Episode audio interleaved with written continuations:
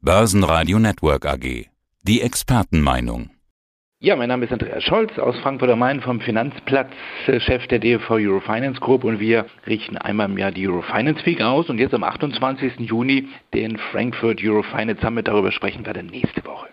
Ja, und besonders wichtig, über was da gesprochen wird, ist natürlich die Notenbankpolitik. Und in dieser Woche hatten wir einen ganz wichtigen Termin, nämlich die FED-Sitzung. Und ja, es ist dort etwas passiert. Es wurden Zinserhöhungen angekündigt.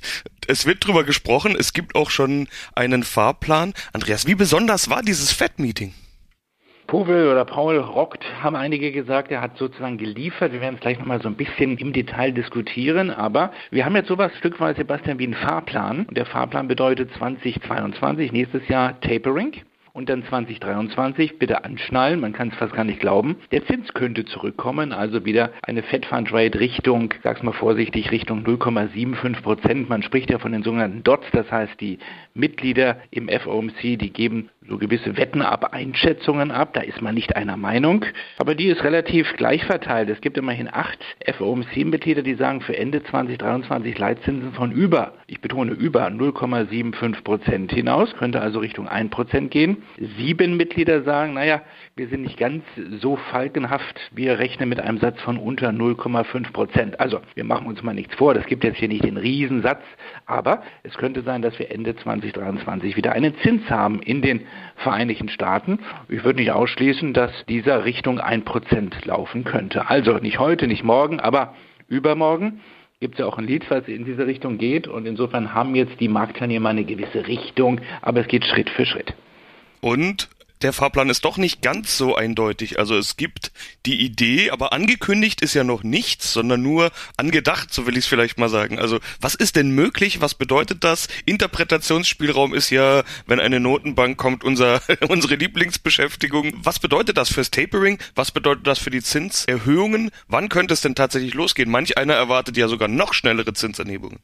Also man kann sagen, Fettchef Paul lässt sich hier alle Türen hält sich alle Türen offen. Früher war es die Größe der Aktentasche von Alan Greenspan, war sie dick, hatte man den Eindruck, sie ist kräftig gefüllt, sie ist dick. Dann hatte man gesagt, da kommt was. War sie dünn, hat man gesagt, da kommt keine Zinsveränderung. Wir wissen jetzt ein bisschen mehr als zu Greenspans Zeiten. Aber du hast völlig recht, Sebastian. Paul will sich nicht so ganz in die Karten schauen lassen. Er ist ja kein Ökonom, er hat was von einem wirklichen Geldpolitiker und er versucht so Kompromisslinien auszuloten. Er kann es ja auch nicht allein entscheiden, er ist Teil sozusagen des FOMC und mein Eindruck war so ein bisschen, dass er zur Hälfte Taube ist und zur Hälfte Falke. Nochmal zur Erklärung, die Falken sind die, die sagen, Zinsen, die Zinsen müssten schneller nach oben, wir wollen eine eher restriktive Geldpolitik und die Tauben, die sagen, kann so bleiben, wie es ist, möglichst lange sozusagen der Wirtschaft Zeit einräumen und auch ein bisschen tolerieren, dass die Inflation überschießt. Das sind die Tauben. Und Paul sagte, ich bin erstmal für alles offen. Und wenn wir was ankündigen, liebe Marktteilnehmer, dann machen wir das mit einem großen, mit einem weiten Vorlauf. Das Taubenhafte war, dass er gesagt hat, noch passiert erstmal gar nichts, sondern wir warten ab. Wir gehen noch davon aus, dass die Inflation wieder runterkommt. Die wird nicht dauerhaft oben bleiben. Darüber hatten wir letzte Woche diskutiert. Das Feigenhafte war, dass er gesagt hat, wir werden natürlich dann irgendwann reagieren, aber bitte, liebe Marktteilnehmer, macht euch keine Sorgen, wir werden das dann rechtzeitig ankündigen. Und das Reagieren, das ist eben die Richtung, die er vorgibt. Und da sind wir zumindest mal so einen Schritt weiter in den Vereinigten Staaten als hier bei uns in der Eurozone.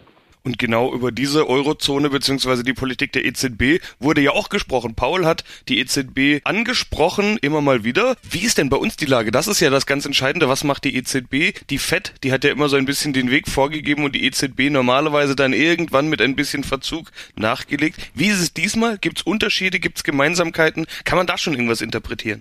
Ja, in der Tat hat er so ein bisschen rüber geblinzelt auf die andere Seite des Atlantiks, auf die andere Seite des großen Teiches. Ich will nicht sagen bemitleidenswert, aber er sagte, wir haben hier mehr Flexibilität in den Vereinigten Staaten. Wir haben erstmal ein neues Inflationsziel und das ist symmetrisch. Das heißt, ich darf als Fettchef eine Inflation von über zwei Prozent eine gewisse Zeit zulassen, wenn im Schnitt der nächsten Jahre, und auch da lässt sich die FED ja Sebastian nicht in die Karten schauen, die Inflation im Schnitt, wann auch immer dieser Schnitt sein soll, ob in zwei, drei oder fünf Jahren, im Schnitt wieder bei zwei Prozent liegt.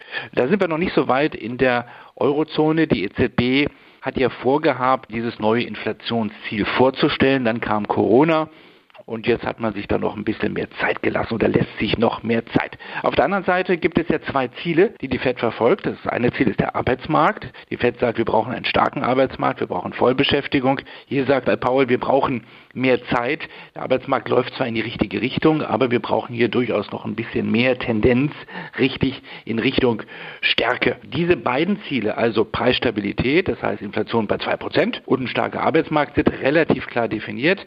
Bei der EZB gibt es nur das Ziel Preisniveau Stabilität, Klammer auf Klammer zu, ohne neue Zielanpassung. Und insofern hat man so ein bisschen den Eindruck, dass die Fed eher weiß, wo sie hin will dass es ein bisschen konkreter ist und dass wir auf der anderen Seite hier bei uns in Frankfurt noch so ein bisschen ein Durchlawinern haben bei der EZB, wo wir noch nicht so eine klare Richtung kamen. Gestern hat sich der Chefvolkswirt Philipp Lane von der EZB geäußert und sagte, vor September liebe Marktteilnehmer, werden wir gar nicht das Thema Tapering ansprechen. Wir haben es nicht diskutiert, wir werden es auch nicht in der Sommerpause diskutieren, wir werden es auch nicht im September diskutieren. Die EZB hat ja gerade das Tempo nochmal hochgenommen, also das Anleihekauftempo. Also da sieht es noch in keiner Weise nach Ansätzen aus in Richtung Tapering. Ja, schauen wir noch auf die Marktreaktion. Der Aktienmarkt, der hat ja so gut wie gar nicht reagiert. Zumindest war das unmittelbar nach der FED-Sitzung so. Wenn es heute Bewegung gibt, sollte man die nicht überbewerten, denn es ist immerhin Hexensabbat. Da kann immer mal Bewegung kommen, die nichts mit der Notenbankpolitik zu tun hat. Aber der Euro-Dollar, der hat sofort deutlich reagiert. Der Anleihemarkt, also die Bonds, die sind ja schon seit einiger Zeit intensiv unter Beobachtung. Stichwort Tina. Und auf Gold sollten wir vielleicht auch noch schauen. Frage ich doch mal ganz allgemein, was machen denn die Märkte? Ja, die Aktienmärkte sind relativ cool noch. Für die Aktienmärkte ist es klar, das hat alles noch Zeit. Ne? Also die FED geht hier kein Risiko ein und wird den Geldhahn nicht komplett und schnell zudrehen. Also der ist mal beruhigt. Also 2023, da sagen viele, mein Gott, ist das noch lange hin. Ende 2023, wer weiß, wo da die Inflation ist.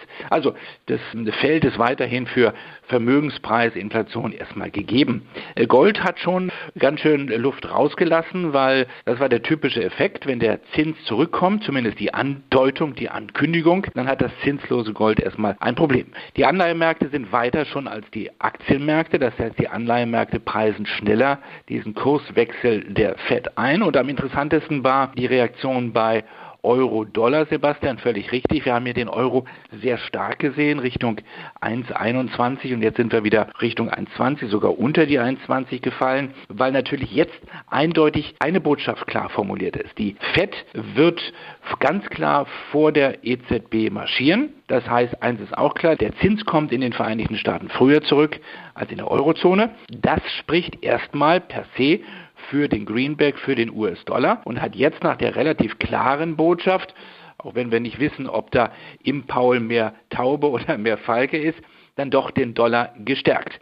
Auf der anderen Seite, was könnte denn schlecht sein für eine Währung? Für eine Währung ist es gut, wenn es wieder einen Zins gibt. Auf der anderen Seite ist es schlecht für eine Währung, wenn die Inflation zu stark nach oben schießt. Das heißt, sollte die Fed zu spät kommen, sollte die Fed behind the curve sein, zu spät reagieren auf die Inflation, dann könnte das wieder den Greenback schwächen. Aber da sind wir noch nicht. Da müssen wir abwarten, da haben wir noch viel Zeit, da werden wir noch ein paar Mal drüber diskutieren. Also lehrbuchmäßige Reaktionen bei Gold, bei Anleihen und vor allen Dingen auch bei Euro-Dollar, weil die Fed mindestens einen Schritt vor der EZB vorausmarschiert.